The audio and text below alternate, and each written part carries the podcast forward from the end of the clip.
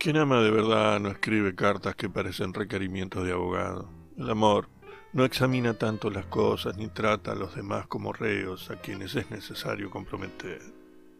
¿Por qué no es sincera conmigo? ¿Qué empeño tiene en hacer sufrir a quien no le, no le ha hecho daño, ni, ni a usted ni a nadie?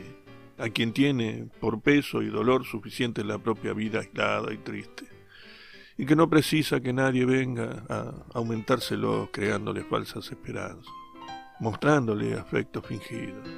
¿Con qué interés? Incluso si fuera por diversión. ¿Con qué provecho?